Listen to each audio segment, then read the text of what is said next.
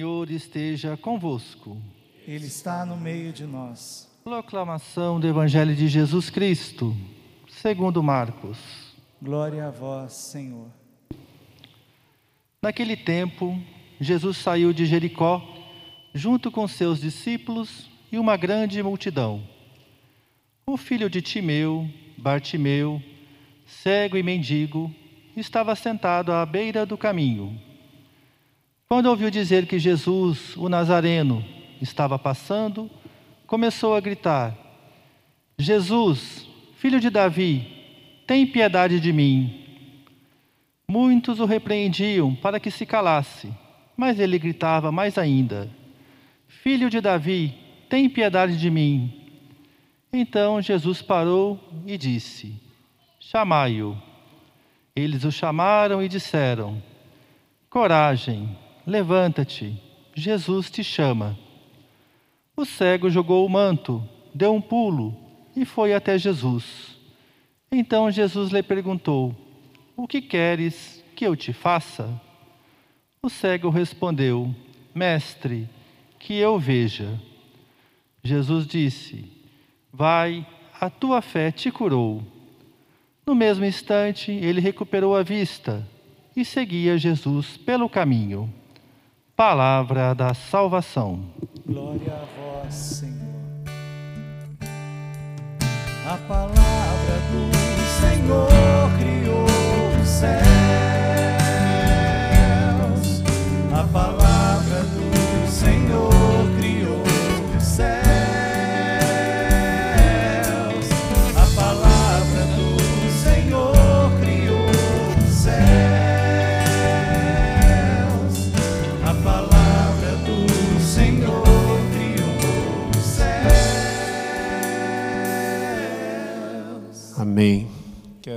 convidá-los a fazer um caminho com o Evangelho, que o Evangelho de hoje nos apresenta um longo caminho, mas um caminho muito bonito, um caminho que nos abençoa. No versículo 46, diz que Jesus saiu de Jericó e, junto com ele, ia uma grande multidão. Vocês conhecem a história do cerco de Jericó quando Josué, junto com os sacerdotes e o povo, deu sete voltas em torno da muralha e ela caiu. E quando ela caiu, o povo de Israel entrou ali e amaldiçoou aquela cidade. Passou a ser uma cidade amaldiçoada. Jesus está saindo de Jericó com uma multidão. Isto é, Jesus veio nos libertar de toda maldição, veio nos tirar de toda maldição. Na carta aos Gálatas, o apóstolo Paulo diz claramente isso. Nós estamos livres, por isso, meus irmãos e irmãs, nós não podemos ter medo de maldições, nós não podemos ter medo de olho gordo, nós não podemos ter medo de feitiçaria, nós não podemos ter medo de coisas que nós muitas vezes não entendemos e que nós achamos que tem um poder sobre nós. Não tem, a não ser que eu dê a essas coisas poder. Como é que eu dou poder a essas coisas? Crendo nelas. Aí eu me abro à ação do maligno. Mas se eu acreditar em Jesus, se eu tiver a certeza absoluta, certeza essa que a palavra nos dá, de que eu fui livre de toda a maldição, Jesus me, retir, me tirou dessa Jericó, né, desse mal, e eu estou livre, nada chega perto de nós. Nada não precisa ter medo. Como tem cristãos medrosos. Ah, eu tenho medo da inveja. Ora, e o que você tem? Você conseguiu de maneira honesta. É bênção de Deus. Você tem medo que alguém tire aquilo de você simplesmente olhando para aquilo, ou quem sabe fazendo alguma mandiga, alguma coisa, e vai tirar de você o que Deus deu? Lógico que não. Lógico que não. Se Deus te abençoou, se Deus é por nós, ninguém é contra nós. Mas às vezes nós vemos muitos cristãos, muitos católicos que morrem de medo dessas coisas. Ah, ah, tem gente com inveja de mim. Graças a Deus tem gente com inveja de você. Sabe por quê? Se alguém está com inveja de você, você está valendo alguma coisa. Agora, o dia que as pessoas tiverem pena, você não está valendo mais nada. Porque enquanto tem inveja, alguém quer alguma coisa que você tem. Alguma coisa, ou quer ser o que você é. Agora, a hora que as pessoas ficaram com pena, coitadinho, aí pronto, né? Aí não tem nada. Mas então nós não temos que ter medo da inveja. Inveja é um sentimento humano, gente, que não pode nos atingir, a não ser que a gente creia. Aí a nossa mente trabalha contra nós mesmos. Nós começamos a pensar: ih, nada vai dar certo, ih tem gente com inveja de mim, Ih, tem gente com olho gordo, ou você encontra alguma coisa jogada lá na sua casa, aí jogaram alguma coisa aqui, não vai dar certo, aí começa a não dar mesmo. Por quê? A nossa mente começa a trabalhar contra nós, gente. E aí, logicamente, que as forças do mal, elas se aproveitam da fraqueza da nossa mente. Vocês se lembram da, da, da carta aos Efésios, capítulo 6, que o apóstolo Paulo fala da armadura do cristão e ele fala do capacete da salvação, isto é, nós temos que ter certeza que nós estamos salvos, nós temos que ter certeza que nós estamos nas mãos de Deus, caso contrário, a nossa mente fica vulnerável. Aí então as coisas começam a acontecer, não porque elas têm poder, mas porque eu dou poder a elas. Gente, a fé realiza o impossível, a fé faz coisas grandiosas, tanto positivamente como negativamente. Se eu acredito que algo pode me fazer mal, eu começo a desenvolver aquele mal. Jesus saiu de Jericó e no meio do caminho ele encontrou um homem chamado Bartimeu, né? Bar em hebraico quer dizer filho, né? Bartimeu, quer dizer filho de Timeu. Hoje a gente não tem né, Júnior, filho. Naquela época era Bar, Bartimeu, filho de Timeu. Era o sobrenome do homem. E esse homem, ele é cego, ele é mendigo e ele está sentado à beira do caminho. Três coisas: ele é doente, ele é pobre e ele está derrotado. E às vezes, gente, isso também muitas vezes está presente na nossa vida. As doenças físicas, psíquicas, coisas que muitas vezes nos cegam, não nos, deixa, não nos deixam ver a, a, a Deus, a gente fica dominado, principalmente as doenças psíquicas. Veja, por exemplo, o poder da depressão. Né? Poder da depressão, há diversas causas de, de, depressão, é lógico que há, né? Falei sobre isso uma vez. Mas veja como aquilo, muitas vezes, trava a vida da pessoa. Ela não consegue enxergar mais nada, nem a vida ela consegue enxergar mais. Parece que tudo para ela perdeu a graça, não tem mais sentido. Às vezes ela perde até a vontade de viver por causa da depressão. Né? Nós sabemos, infelizmente, que muitas pessoas se matam por conta da depressão. E quem se mata, gente, geralmente não quer morrer, quer viver, por isso que se mata, porque ela não está vivendo, ela está morta. Então ela acredita que ela se matando, ou não vai ter mais nada e o sofrimento terminou, ou ela vai para um outro mundo e vai recomeçar a vida dela novamente, não é? Alguma coisa a move a pensar que desistindo da vida, ela encontra a vida. Mas por quê? Porque ela não consegue mais enxergar nada de bom. Ela não consegue ver mais cor na vida, sentido para a vida, ela fica cega, né? ela fica doente.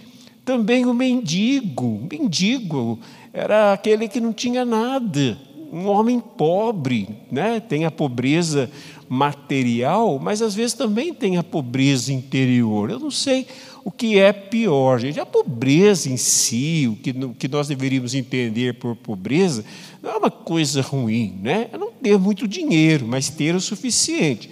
Agora, a miséria não é querida por Deus. Vocês acham, gente, que Deus ele fica contente em ver pessoas morando na rua, eu falo daqueles que não têm recurso, não daqueles que escolheram morrer, morar, porque tem gente que escolheu por muitos motivos, mas daqueles que não têm recurso, não tem para onde ir. Né? Agora, essa pandemia, a gente vê tanta gente na rua, a gente não sabe até onde é verdade, não é, mas a gente vê muita gente na rua pedindo dinheiro, que está com fome, a família está passando necessidade. Pode ser que isso esteja de fato acontecendo mesmo, né? na vida de muitas pessoas. A miséria não é uma coisa querida por Deus, de jeito nenhum, não é?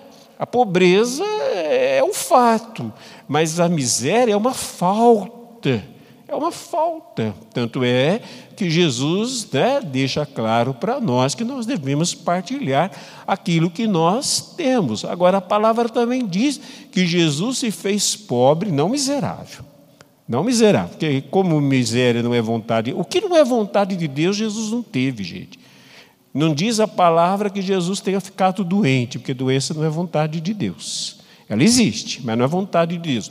Não diz que Jesus tenha sido miserável, não, não foi. Porque, tanto é que o dia que ele morreu, a túnica dele foi dividida, que era túnica de linho, era né, a melhor marca, não sei qual é a melhor marca hoje de roupa que tem, né, era de grife, digamos assim. A roupa dele era de grife, não andava de qualquer jeito, não, ele andava muito bem trajado, até porque ele estava saindo de uma ceia importante, que era a ceia judaica, né, a, o, o Pessá, Páscoa, então ele estava muito bem arrumado quando o prenderam, mas ele provavelmente também não andava nos trapos. Porque isso não é vontade de Deus, mas ele não era rico mas ele não era miserável, não é? E quantas pessoas são miseráveis? Tanto em sentido material, né, de não ter nem o necessário para viver, mas às vezes também, gente, no sentido espiritual. Miserável. Você já viu gente que a única coisa que a pessoa tem é dinheiro? Tem gente que é tão pobre que só tem dinheiro. Dinheiro ela tem, mas o resto ela não tem. Ela não tem juízo, ela não tem paz, ela não tem amor, ela não tem alegria, ela não tem nada. Ela tá, tem na conta dela no banco, né? às vezes em muitos bancos, são, é uma conta boa, mas ela não consegue comprar essas coisas. Faz viagens, compra carros, compra roupas. Não é? Hoje tem gente que vai no shopping, gente, às vezes gasta até o que não tem passa de loja em loja comprando roupas, comprando sapatos, comprando bolsas, comprando não sei o quê. Enche, tem gente que depois tem que passar vergonha e tem que devolver porque não tem dinheiro para pagar. Né? Mas quem tem dinheiro para pagar, compra até mais. Compra, compra, compra. Vai fazer viagem, traz malas de coisas que nunca vai usar. Né? Só que é careco. Traz um monte de coisa. Por quê? Porque tem uma necessidade interior de se entupir entupir de coisas. Não é? Olha, gente, eu acho que uma pessoa que tem muito dinheiro e ela é vazia, ela deve sofrer mais do que quem é pobre e vazio. Porque a pessoa tem dinheiro, ela não consegue comprar a felicidade dela. Ela não consegue ser feliz. Daí tem aquela história: dinheiro traz felicidade, não traz felicidade. Dinheiro traz conforto, isso é inegável, né? Quem tem dinheiro tem conforto, mora bem, tem um bom carro, se veste bem, faz boas viagens, come bem. Mas isso, gente, é, não garante por si só uma riqueza interior. Né? É, há muitos anos, só quem é jovem há mais tempo aqui vai saber de quem eu estou falando, né? Onassis, que foi um, um, um empresário grego, ele disse em um determinado momento, quando ele perdeu um filho, ele falou assim: daria toda a minha fortuna para ter o meu filho de volta. Toda a minha fortuna.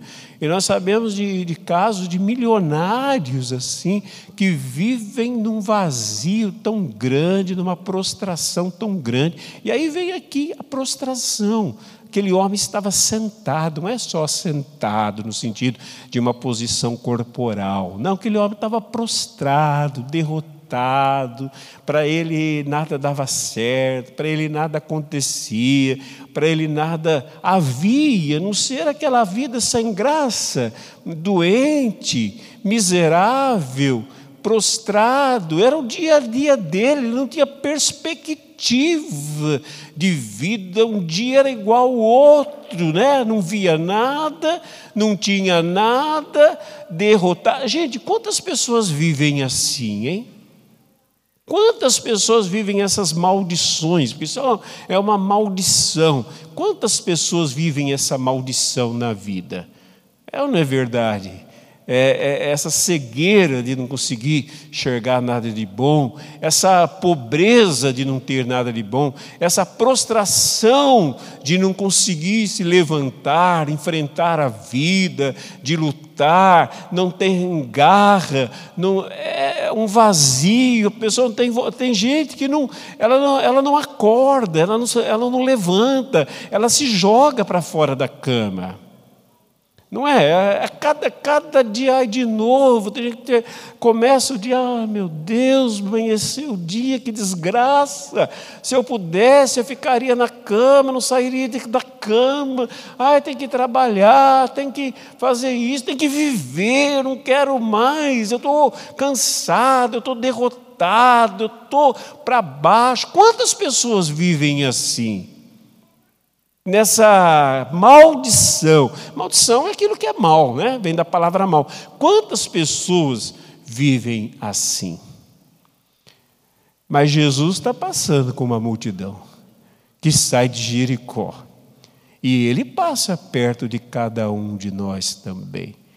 E ele vai nos convidar para entrar nessa procissão dele, nessa, nesse grupo dele. E aí nós, no versículo 47, nós vemos que o Bartimeu, filho de Timeu, ouviu dizer que Jesus estava passando. Você já ouviu dizer que Jesus está passando na sua vida? Bem? Ou será que você pensa que Jesus está muito distante, sei lá, no céu, né? que nem sabemos onde fica isso, às vezes até presente na vida de pessoas boas, pessoas que merecem, mas não na sua vida, não na minha vida. Eu não sou bom, eu não mereço, as coisas é, para mim não dão certo, Deus já é, se desinteressou da minha vida. Dá. Quantas pessoas que pensam assim? Agora, o, o Bartimeu aqui, ele ouviu dizer o que, que quer dizer ouviu dizer? Ele escutou, gente, alguém falando de Jesus. Ele escutou alguém dizendo que Jesus estava passando. Quando é que eu sei que Jesus está passando? Como é que eu ouço dizer? A palavra. A palavra é a voz, né? é o barulho que Deus faz para nos avisar que Ele não está distante de nós, que Ele está muito próximo de nós, que Ele se interessa por nós, que Ele nos ama, que Ele quer cuidar de nós e que Ele quer nos libertar. A palavra, a única coisa que nós temos, gente, de voz de Deus no mundo é a palavra de Deus. Mas só que eu tenho que ouvir, eu tenho que prestar atenção. Às vezes a palavra entra por um ouvido e sai por outro. Eu e vocês, nós somos também cegos, mendigos, é, prostrados, uns mais, outros menos. Mas, gente, Jesus está passando, a palavra está anunciando, né? A palavra está dizendo do amor de Deus por nós, do cuidado de Deus por nós, mas será que nós não estamos prestando atenção e Jesus passa e nós continuamos na mesma, cegos, miseráveis e prostrados? Hein? Quantas e quantas vezes Jesus já passou perto de nós e a gente não percebeu? Às vezes, porque nós estamos muito voltados para nós mesmos. Isso acontece, né? Quando a gente fica muito voltado para um problema, para uma dificuldade, a gente fica distraído. Já aconteceu com você de encontrar uma pessoa na rua que você nem viu? A pessoa chamou seu nome, mexeu com você, quase, né? É, esbarrou, às vezes esbarrou, você não viu, a pessoa fala, nossa, você passou perto de mim, você nem me deu atenção. Ah, desculpa, eu não prestei atenção, eu não vi. Mas isso acontece, gente, quando nós estamos mergulhados nos nossos pensamentos e muitas vezes mergulhados nos nossos problemas. Aí, mesmo aqui, olha, quantas pessoas estão aqui? Eu não sei se todos estão de corpo e alma presente, Pode ser que alguns estejam de corpo, porque a alma está longe. Não, não falo das distrações que todos nós temos, que é natural, é, é, é da mente, né? Isso todos nós temos, hora e outra a gente dá uma fugida. Mas eu falo, gente, quando de fato nós estamos é, é, presos, olhando para os nossos problemas, para as nossas dificuldades, nós estamos presos nele. Parece que não existe mais nada, parece que nada vai dar conta, não tem mais solução, não tem mais. É, é, um, é um, um túnel que parece que não tem saída, e a gente fica ali, a gente fala daquilo, e a gente fica pensando. Quando alguém pergunta, a gente conta a história, e aí e tem gente que está anos nessa situação de, de não conseguir ouvir a palavra de Deus, apesar de estar aqui, apesar de ter oportunidade, mas não consegue ouvir, não consegue, por quê? Não consegue prestar atenção, porque a sua atenção está não em Cristo que passa, mas nos problemas, nas dificuldades, nas adversidades. Não é? Olha, veja, por exemplo, gente, a gente está vivendo um momento, não dá para não dizer, falar sobre isso algumas vezes, né? Nós estamos vivendo um momento difícil, nós sabemos, sabemos os cuidados que nós temos que tomar, tudo isso nós sabemos e precisamos mesmo. Mas eu, eu, olha, eu não sei, desculpa, eu não sei como uma pessoa consegue manter a sua saúde psíquica e física vendo jornal o dia inteiro. Gente, esse pessoal virou um verdadeiro instrumento do demônio. É para desanimar mesmo. Esses dias me mandaram, não sei, esses dias que a, a repórter fez até uma confusão, porque geralmente eles começam a falar de uma coisa e falam assim, infelizmente está assim, infelizmente. Só que ela ia dar uma boa notícia, daí ela falou assim, infelizmente eu tenho uma boa notícia, da CNN. Infelizmente, eu, olha, costumou com a palavra infelizmente, eu tenho, era para dizer infelizmente eu tenho uma má notícia. Infelizmente eu tenho uma boa notícia. Ah, mas e a realidade? Não, não vamos fugir da realidade, não é isso que eu estou querendo dizer. Fugir da realidade, negar a realidade. Só estou dizendo, gente, que se a gente mergulhar demais nessas más notícias, só ouvir isso o dia inteiro, isso destrói a gente psicologicamente. Não é? Deixa a gente doente antes da doença. Prostrados, derrotados. Parece que a gente vai morrer. Fica ouvindo isso inteiro, não tem saída, vou morrer, o mundo inteiro vai morrer, vai, vai acabar tudo. Tá, mas nós não somos pessoas, gente, de esperança. Até mesmo, até mesmo a morte deixou de ser derrota para nós, e a gente fica. É o dia inteiro. Não estou falando de, de gente que, que, se informa, né? Eu me informo, todos nós nos informamos das coisas. Mas de gente que está sendo formada, formatada no negativo, no pessimismo, na derrota, depois a pessoa acha que vai acontecer coisa boa para ela. Não acontece, não, gente. Há cinco mil anos atrás, a Bíblia, quando a Bíblia começou a ser escrita, há cinco mil anos, há mil anos atrás, foi dito o seguinte, né? E nós acreditamos que a Bíblia é inspirada por Deus. Foi dito o seguinte pelo Espírito Santo: o homem é o que ele pensa que é. Entenderam? O que está na nossa mente é o que a gente é, é o que acontece. A palavra de Deus fala assim: o que eu tenho medo é o que veio até mim. Olha o poder de criação. Se Deus, com o seu pensamento, com a sua, com a sua palavra, né? o salmo dizia hoje, com a sua palavra, criou o mundo, Que mundo nós podemos criar com os nossos pensamentos e as nossas palavras? Hein? Se eu falo só besteira, se eu sou negativo, se eu sou pessimista, isso o tempo todo, todos nós temos momentos assim, isso o tempo todo, o tempo todo, o que, que eu vou criar? Ah, padre, mas não vou criar. Cria, cria. Por que, que cria? Porque nós somos criados à imagem e semelhança de Deus. Então nós temos um pouco, nós temos o poder de Deus. O que Deus falou, criou. Ele disse: haja luz, e o mundo se fez. E a gente diz: haja escuridão, e a escuridão se faz. Não brinque com isso. Não brinque com isso. Não é? Não brinque, porque não é, porque é sério. Provérbios 6:2 diz assim: "O homem fica preso pelas palavras que ele pronuncia". Não brinque de falar besteira, de falar bobagem. Ah, eu estava nervoso. Cuidado, se isso é constante, eu não digo uma vez e outra, mas isso é constante, é crença. Se é crença, cria. Se é crença, cria. Mais cedo ou mais tarde a gente recebe aquilo que a gente fala. Isso é uma verdade. Então devemos ver Jesus passando, via a palavra. E o homem começou a gritar, versículo 47. Jesus, filho de Davi, tem de piedade de mim. Isso, gente, é uma profissão de fé. Para nós não diz tanto hoje, né? Porque para nós Cristo é o filho de Deus, mas ser filho de Davi significava pronunciar, proclamar uma promessa que da descendência de Davi haveria um Salvador. Então, quando alguém diz filho de Davi, está dizendo ele é o Salvador. Então, o que, que aquele homem fez? Ele ouviu.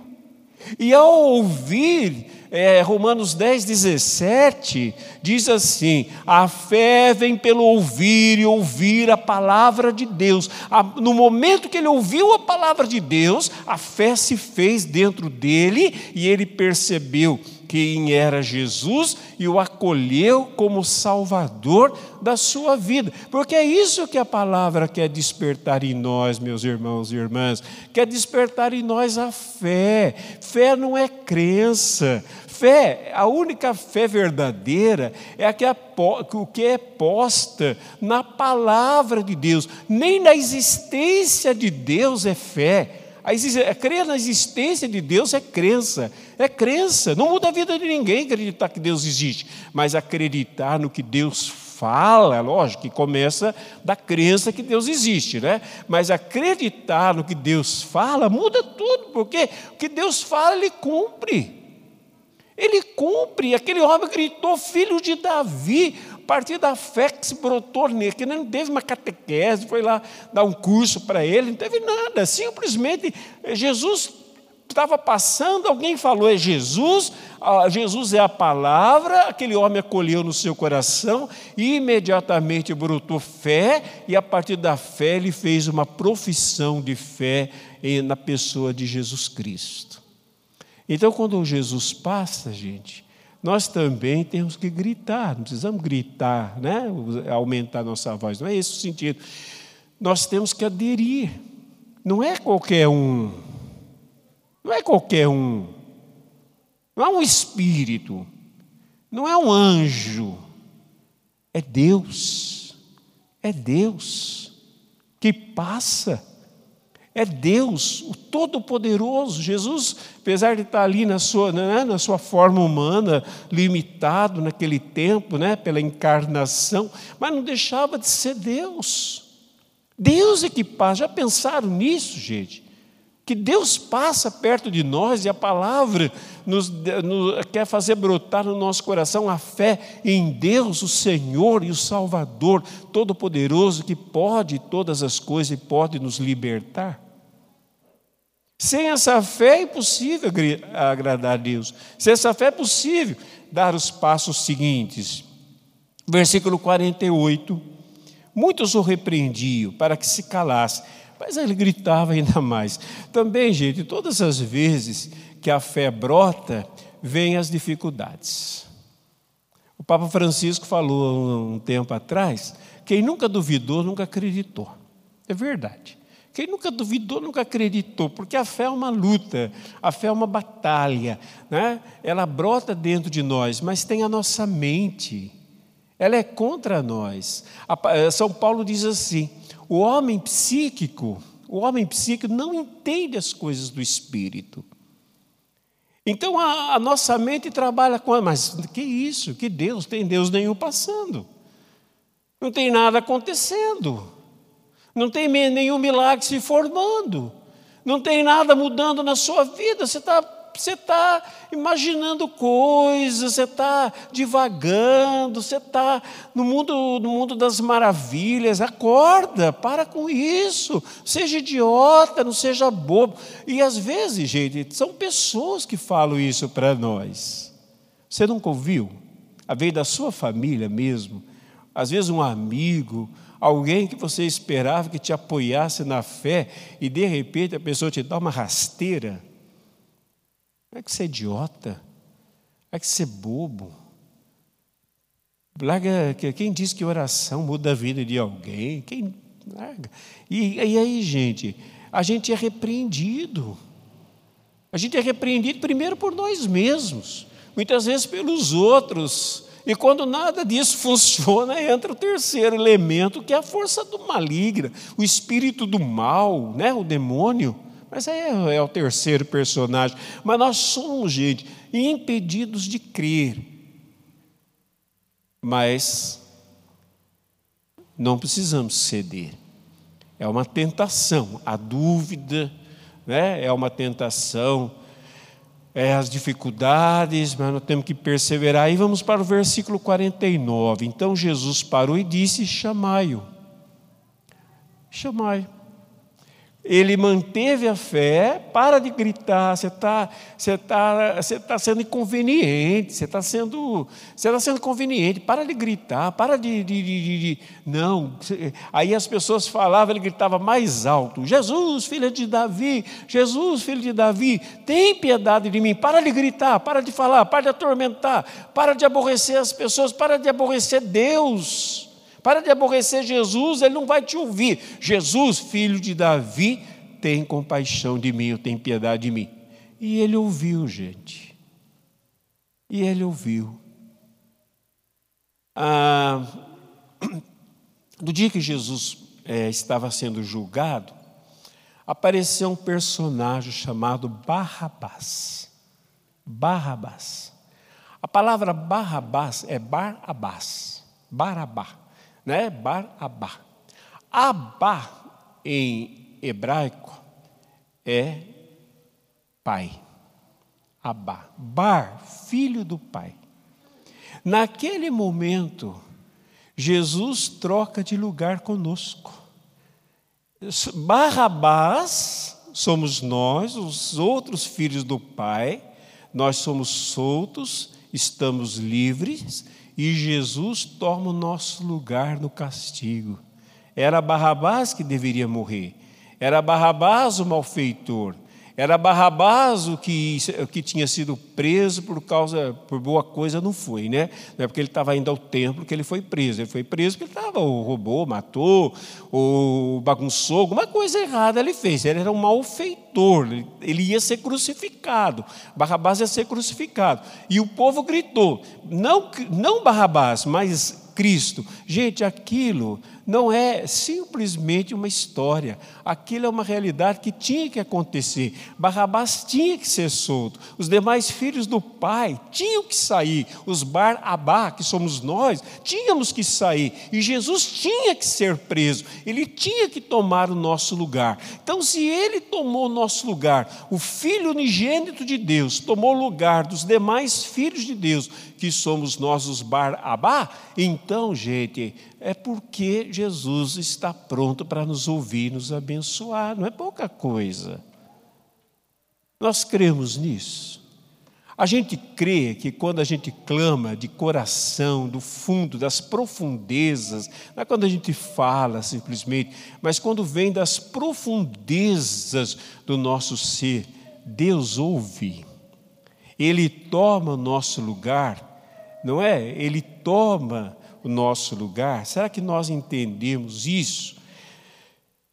O cego jogou o manto, deu um pulo, foi até Jesus, versículo 50. O que quer dizer isso, gente? Primeiro, que ele acolheu a salvação. Jesus o chamou, ele viu que Jesus, né, agora passando para a história, Jesus tomou nosso lugar, eu tenho que acolher essa salvação, mas eu tenho que sair do meu comodismo, porque muita gente pensa que o milagre e a salvação é, é, acontece se a gente não quiser, é algo imposto. Não é algo imposto, gente, é algo proposto. Jesus me salvou. Jesus me curou, Jesus me libertou da, da, da, da maldição. Mas se eu quiser continuar caído, jogado, dizendo que nada acontece, dizendo que Deus não me salva, dizendo que para mim nada dá certo, dizendo que para mim dá tudo errado, como muita gente prefere ficar choramingando, se fazendo de vítima, é, prostrado, porque tem gente que parece que acostumou com isso, gente. Tem gente que já reclamou tanto na vida que não sabe mais falar coisa boa. A pessoa, ela, a, a, linguagem dela, porque vocês sabem que o negócio que a gente faz muitas vezes se torna hábito. Pode ser, se for hábito bom, a gente chama de virtude. Se for hábito mau, a gente chama de vício. E para muita gente reclamar, murmurar, viver para baixo, falar besteira, é vício. É vício. Deus quer curar, Deus quer libertar, Deus quer salvar, mas o bendito não quer. Ele prefere ser crucificado, ele prefere ser o Barrabás por causa dos seus pecados, dos seus fracassos. Ele prefere ir para a cruz e soltar Jesus. É o contrário. Solta Barrabás, sai livre, deixa Jesus tomar seu lugar. Porque tem gente que fica com isso. Eu não mereço. Eu não mereço. Ah, eu, eu sou muito pecador. Tem gente que fica o tempo todo batendo. Gente, é lógico que nós temos que reconhecer que nós somos pecadores. Isso é saudável, porque é só reconhecendo uma enfermidade que nós buscamos o médico, nós, nós, eh, nós encontramos a cura. Só isso.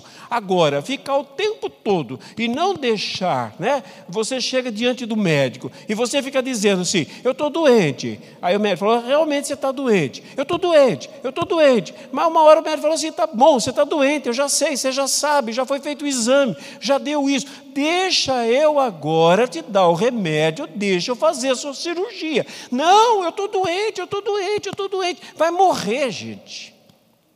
Vai morrer, porque não quer tomar um remédio, não quer tomar uma vacina, não quer tomar um, não quer fazer uma cirurgia, só fica dizendo, fica em casa, na cama, tô doente, tô doente. Tudo bem, mas se tem jeito, e no caso aqui é o sentido espiritual, se tem jeito, deixa acontecer. Se entrega, vai lá, deixa a cura vir. Então tem gente que não quer. Olha, vocês vão ver aqui, né? já estou indo para o final, mas vocês vão ver. Né? Olha aqui, no versículo 51. Então Jesus lhe perguntou: O que queres que eu te faça? Gente, o homem não era cego? Não estava na cara? Por que, que Jesus pergunta: O que você quer que eu te faça? Porque Jesus sabia o que ele precisava. Ele tinha que ter certeza do que ele precisava. Mas quem é que não quer ser curado sendo cego e mendigo? Gente, agora eu vou voltar à história do mendigo. Mendigo no tempo de Jesus, ainda hoje é assim, dava muito dinheiro. Por quê? Porque a lei dizia que quem ia ao templo tinha que ajudar um pobre. Então imagine quanto dinheiro que esse mendigo não ganhava era meio de vida.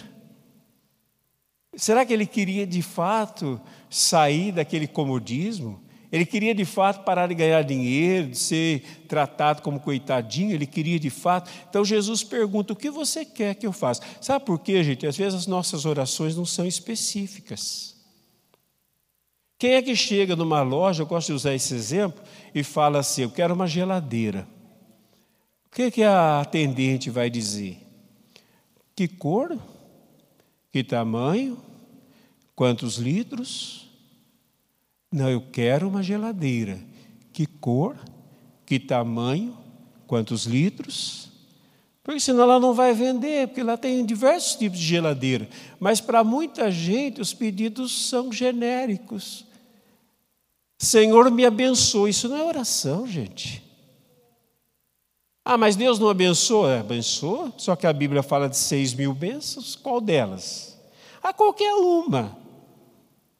Gente que perde qualquer coisa é gente que não sabe o que quer. Ah, não, me entrego a Deus e Ele sabe. Lógico que Ele sabe, Ele quer que você saiba. Tem que ser específico. Aquele homem disse: Eu quero ver. Com isso, ele mostrou: Quero sair dessa situação, não quero ser cego, não quero mais ser mendigo, não quero viver mais sentado. Se você não quiser, sabe por quê, gente? Tem gente que não quer. Tem gente que já acostumou ser vítima. Tem gente que se faz de coitadinho para que os outros tenham pena. Então a pessoa não quer sair disso. Como eu disse, é vício e vira doença. Então tem gente que é coitadinha, ela gosta de ser tratada como coitadinha. Uma vez uma senhora me disse assim, padre, eu adoro ficar doente. Eu falei, Deus me livre, ficar doente é tão ruim, mas por que, a senhora adora? Porque meu marido me dá atenção. Porque os meus filhos me dão atenção quando eu fico doente.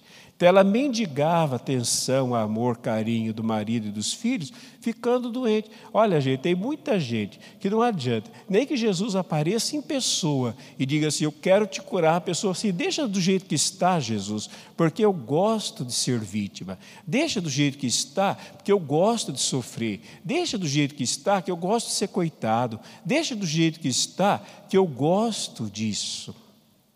E gosta mesmo. Tem gente que nada que você fala serve. Tudo ela diz que já tentou que não deu certo.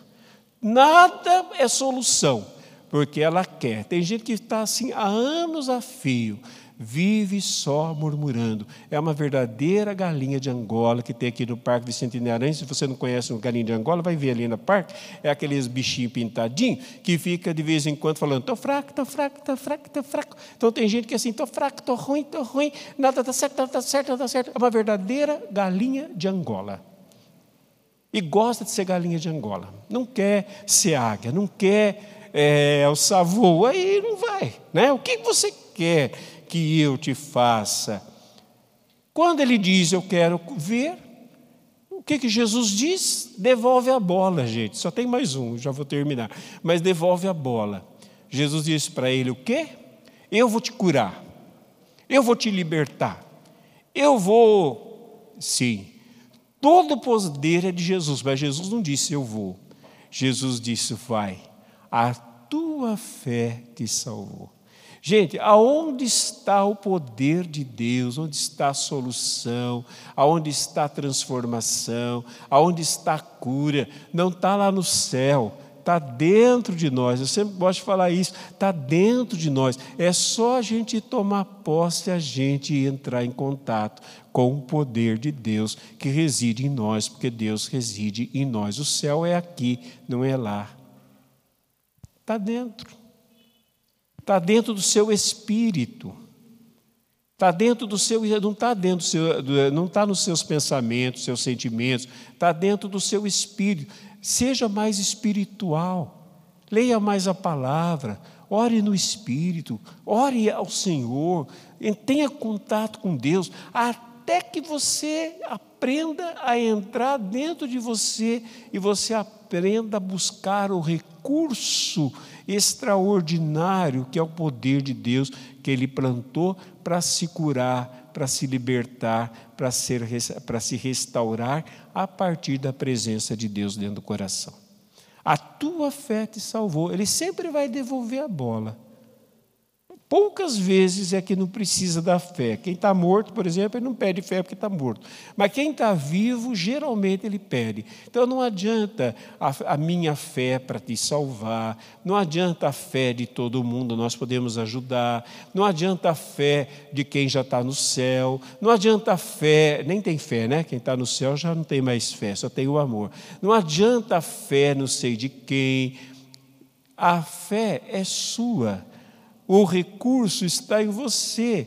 Eu posso te ajudar, mas só você pode acessar. E tem gente que não sabe fazer isso. Então a pessoa vive debaixo, debaixo da mão dos outros. Ah, eu vou lá, aquele padre, nossa, aquela pessoa. Então, vocês já viram que tem gente que parece um beija-flor? Ela vai de canto em canto, pede oração para todo mundo, pede ajuda para todo mundo e nada acontece. Por que nada acontece, gente? Porque é ela que tem que fazer acontecer. Eu não posso fazer acontecer por você. Eu só posso dizer que pode acontecer a partir da palavra de Deus. Mas quem tem que fazer acontecer é você, não é o seu poder, é o poder de Deus. Mas o poder de Deus tem que ser acessado por você. Eu não posso acessar o poder de Deus por você, eu posso acessar o poder de Deus por mim, mas você tem que acessar o poder de Deus que está dentro de você. Entendeu? Então não, o padre não é milagroso, não sei quem é poderoso, não sei quem está mais perto de Jesus. Para com essas bobagens, gente. Ai, reza por mim, que o senhor está mais perto de Jesus. Você não está porque não quer. Se Jesus está tão perto de você, por que, que eu estou com. Ai, reza por mim, se puder, vai lá em Roma pedir para o Papa Francisco, porque ele está mais perto de Deus. Gente, o Papa Francisco, o Dom César, o Padre Luiz Fernando, né, o Padre Eduardo, os nossos diáconos, qualquer um, está tão perto de Jesus como você está. E pode estar tão longe de Jesus como você está. Depende. Então não fique terceirizando a sua fé para os outros. Tem gente que até hoje não sai do lugar porque só terceiriza a fé para os outros. Acha que alguém com uma oração poderosa vai resolver o seu problema. A oração, ela só te ajuda a entrar em contato com você mesmo. Mas é você, não sou eu, não é ninguém. E por último, o Bartimeu seguia Jesus pelo caminho. Gente, por que, que Deus nos cura, nos liberta, nos restaura, nos renova? Para a gente ser melhor discípulo. Para a gente seguir Jesus, não é simplesmente para a gente viver uma vida boa. Não, Deus tem uma missão, Deus tem uma tarefa. Eu tenho a missão de fazer a diferença do mundo, de, de evangelizar, de ajudar as pessoas. Mas para eu poder fazer tudo isso, eu preciso estar livre. Então o Senhor me liberta, para quê? Para que eu siga na sua missão de fazer o bem aos outros. Amém. Vamos ficar em pé?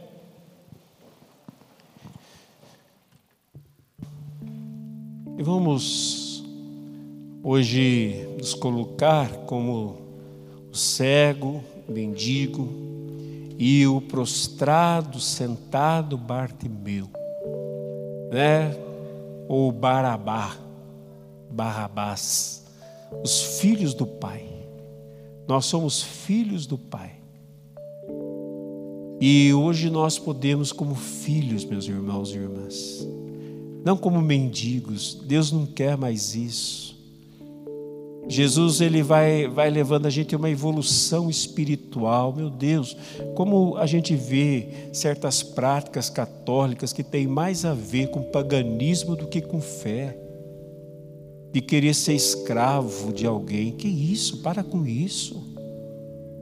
Até a palavra, até é escravidão é um negócio feio. Agora quer ser escravo de alguém divino, santo. Para com isso. Ai, padre, mas eu aprendi assim, aprendeu errado. Ah, mas foi fulano que falou. Falou errado. Tudo tem que passar, gente, pelo, pelo filtro da palavra. Jesus pegou os discípulos e um dia ele disse assim: Vocês me chamam de Senhor, eu sou. A relação com o Senhor é de servo. Mas quando chegou num determinado momento, eu falei assim: Não vos chamo mais de servos, eu vos chamo de amigos. E ainda evoluiu.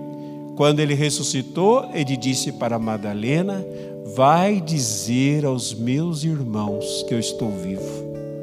Gente, nós somos servos, lógico, servimos a Deus. Mas somos muito mais amigos, somos é, servos amigos, que o Senhor diz para nós o que vai fazer e compartilha, mas nós somos irmãos do Senhor Jesus.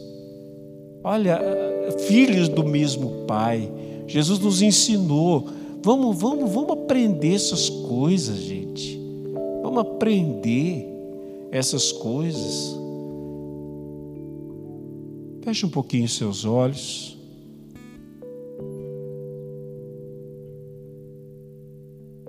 Deixa que o Espírito Santo de Deus, é Ele quem está aqui, é Ele que fala no nosso coração. Que Ele vá nos conduzindo a Jesus, por meio da palavra, Jesus passa. Passa perto de mim, passa perto de você. Às vezes, como cego, Bartimeu, como Bartimeu, sou cego, sou miserável, sou prostrado, derrotado. Às vezes você também é.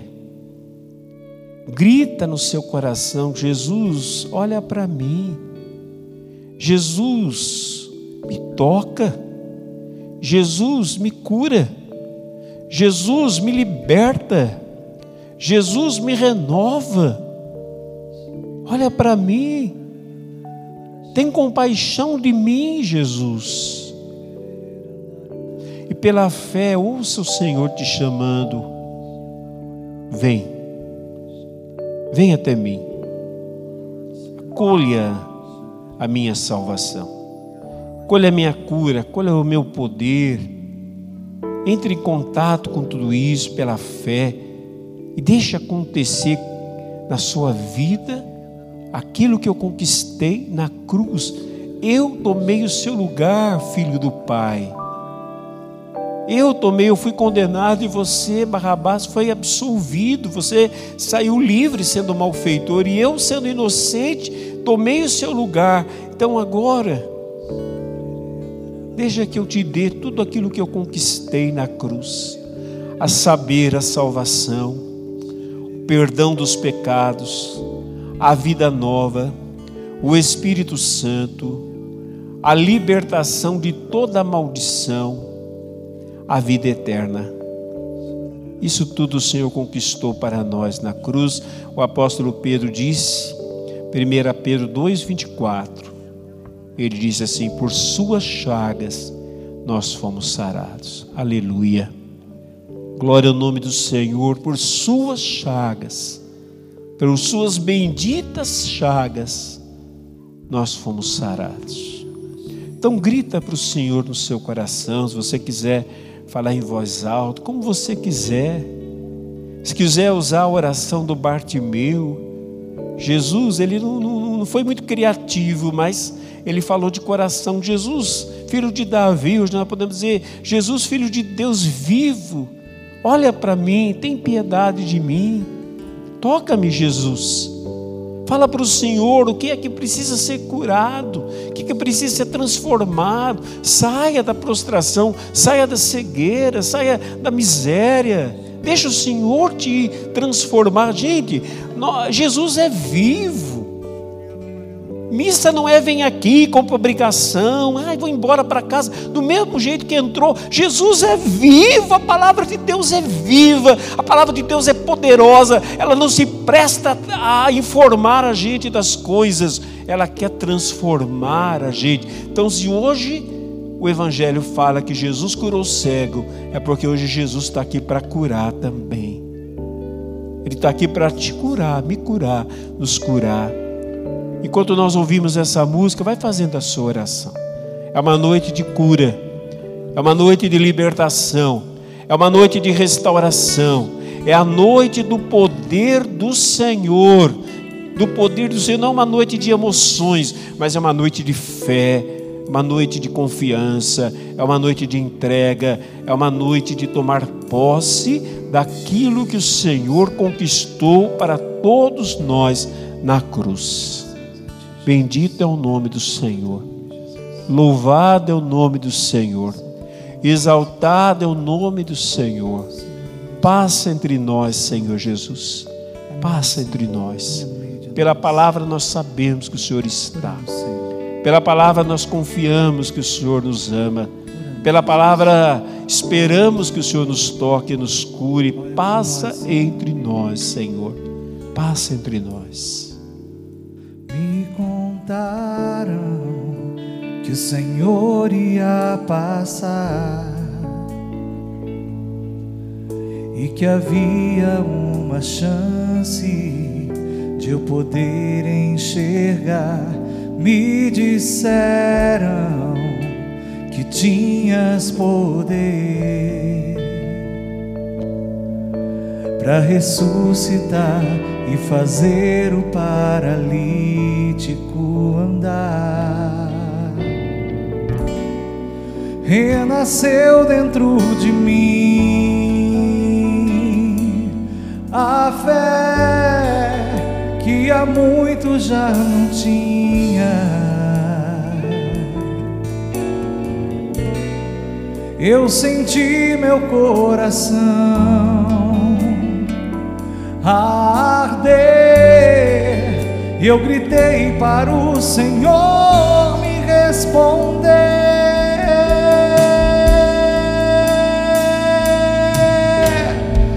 Jesus, filho de Davi, me cura.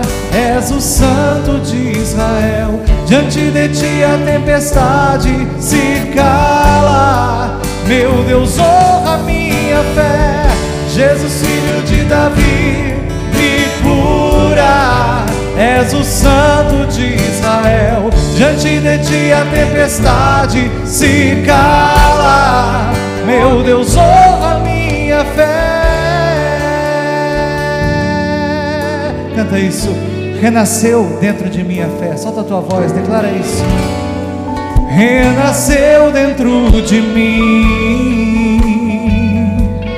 a fé que há muito já não tinha.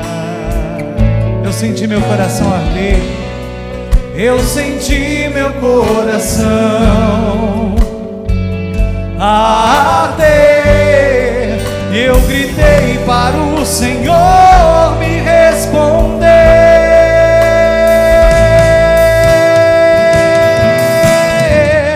Jesus, filho de Davi, me cura. És o Santo de Israel. Diante de ti a tempestade se cala. Meu Deus, honra minha fé. Jesus, filho de Davi, me cura. És o Santo de Israel. Diante de ti a tempestade se cala. Meu Deus, honra minha fé.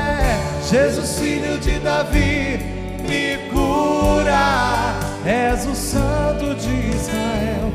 Diante de ti a tempestade se cala. Meu Deus, honra minha. Canta você, Jesus, filho de Davi. Me cura, És o Santo de Israel. Diante De ti a tempestade se cala.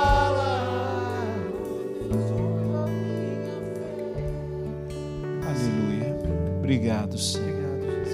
Obrigado, porque o Senhor está aqui. Obrigado porque o Senhor envia a palavra e a palavra criou o céu e criou a terra. E a palavra do Senhor cria em nós a fé e nos faz viver um- uma vida nova. Bendito seja o Senhor. Louvado. Abra sua boca para adorar o Senhor, para louvar o Senhor. Aprenda a fazer isso, é muito libertador, é muito maravilhoso. Dizer palavras de louvor a Deus Todo-Poderoso. Bendito seja, louvado seja, glorificado seja. Como é bom poder te louvar, te bendizer, te exaltar, te glorificar e proclamar como aquele homem proclamou que o Senhor é o filho de Davi, o filho de Deus, do Deus vivo que passa entre nós e nos toca e nos abençoa. Aleluia. Muito obrigado, Senhor. Glórias a ti, louvores a ti, Senhor. Muito obrigado, Senhor. Amém. Amém. Pode sentar.